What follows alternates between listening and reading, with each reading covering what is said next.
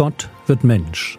Leben und Lehre des Mannes, der Retter und Richter, Weg, Wahrheit und Leben ist.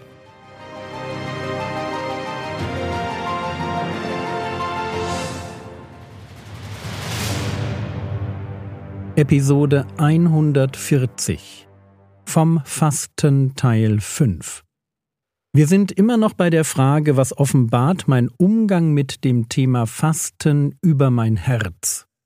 Macht mich die Not der Welt noch betroffen? Und ich muss in diesem Zusammenhang immer an den Herrn Jesus denken. Wenn der beim Einzug in Jerusalem, als ihm die jubelnden Massen begegnen, anfängt zu weinen. Lukas 19, die Verse 41 bis 44. Und als er sich näherte und die Stadt sah, weinte er über sie und sprach Wenn auch du an diesem Tag erkannt hättest, was zum Frieden dient. Jetzt aber ist es vor deinen Augen verborgen. Denn Tage werden über dich kommen, da werden deine Feinde einen Wall um dich aufschütten und dich umzingeln und dich von allen Seiten einengen.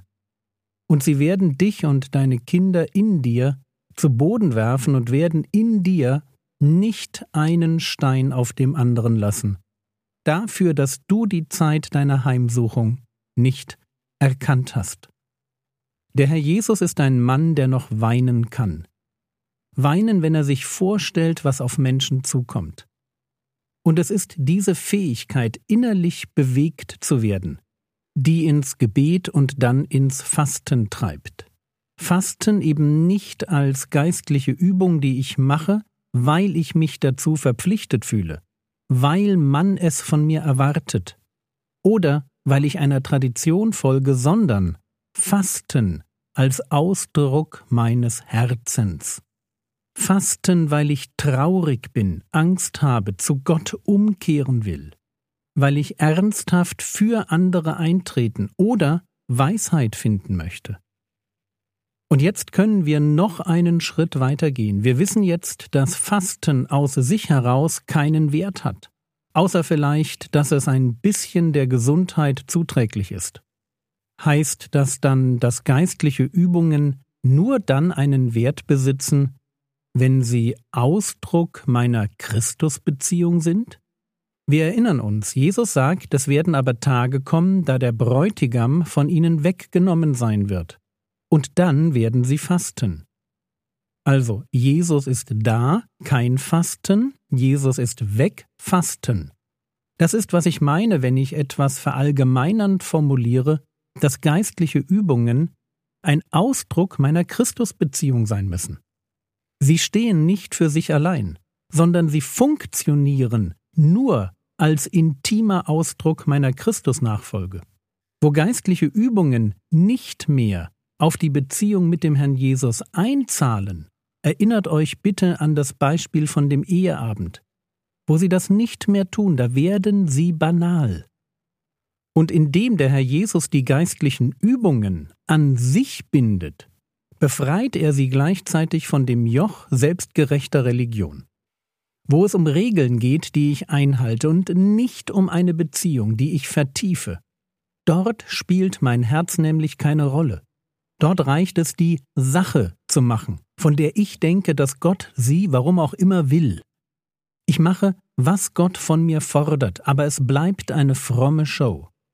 Wie bei Kain, der auch opfert, aber sobald Gott sein Opfer nicht annimmt, merkt man, dass er keinen Glauben hat.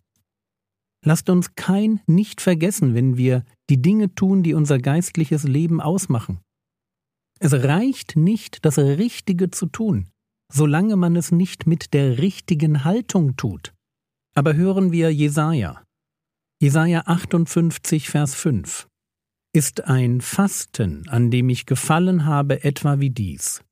Ein Tag, an dem der Mensch sich demütigt, seinen Kopf zu beugen wie eine Binse und sich in Sacktuch und Asche zu betten, Nennst du das ein Fasten und einen dem Herrn wohlgefälligen Tag?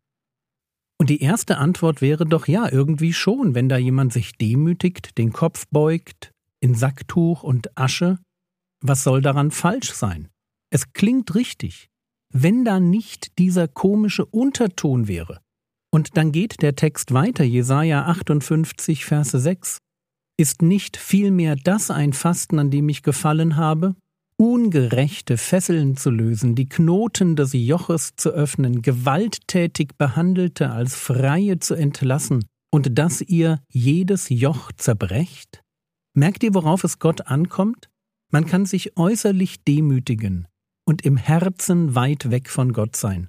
Ich halte die Regeln, faste nach Vorschrift, aber habe keine Liebe zum Menschen und damit keine Liebe zu Gott. Und deshalb bindet der Herr Jesus geistliche Übungen an sich. Sie fließen aus der Beziehung zu ihm. Ich bete, weil mir das Gespräch mit ihm wichtig ist. Ich faste, weil ich seine Betroffenheit und Berufung teile. Ich lese in der Bibel, weil ich seine Stimme hören will. Ich liebe die Geschwister, weil er sie liebt. Und so weiter. Und deshalb brauchen wir einen ganz anderen Zugang zu Themen wie Fasten.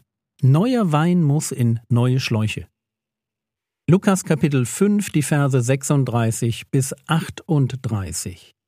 Er sagte aber auch ein Gleichnis zu ihnen.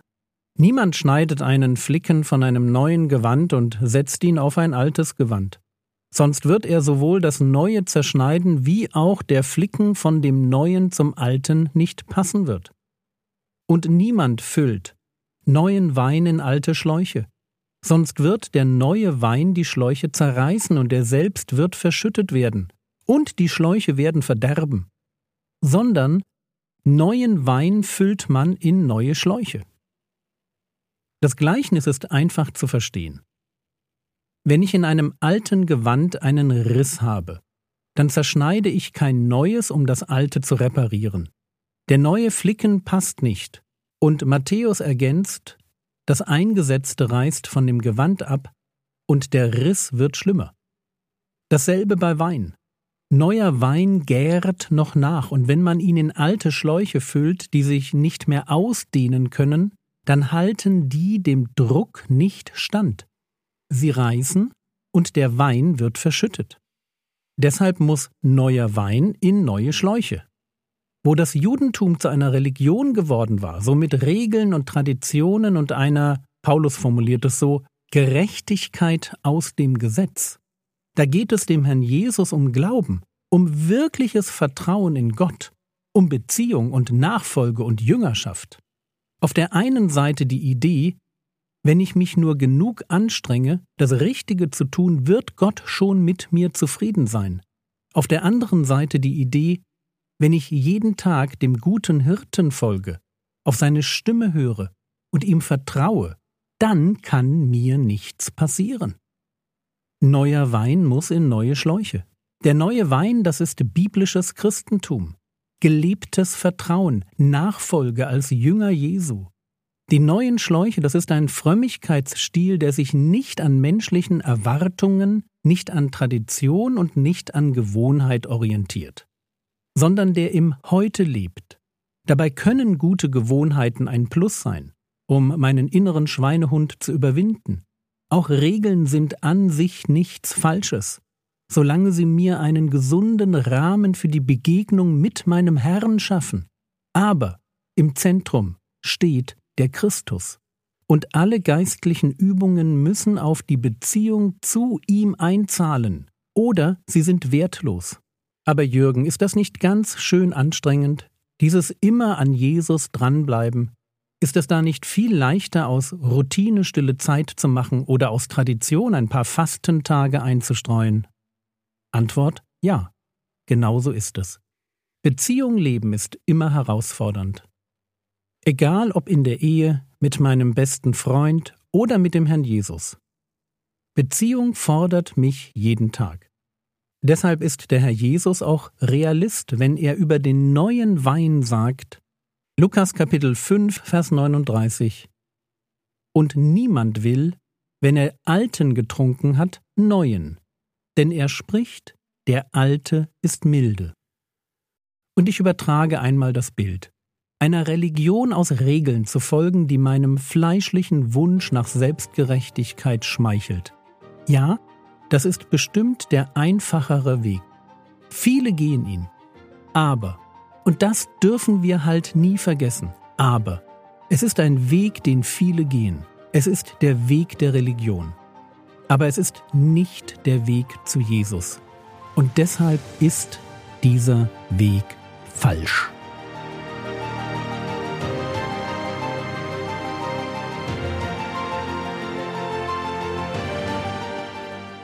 Was könntest du jetzt tun? Du könntest noch einmal in Ruhe die Skripte zu den Episoden durchlesen.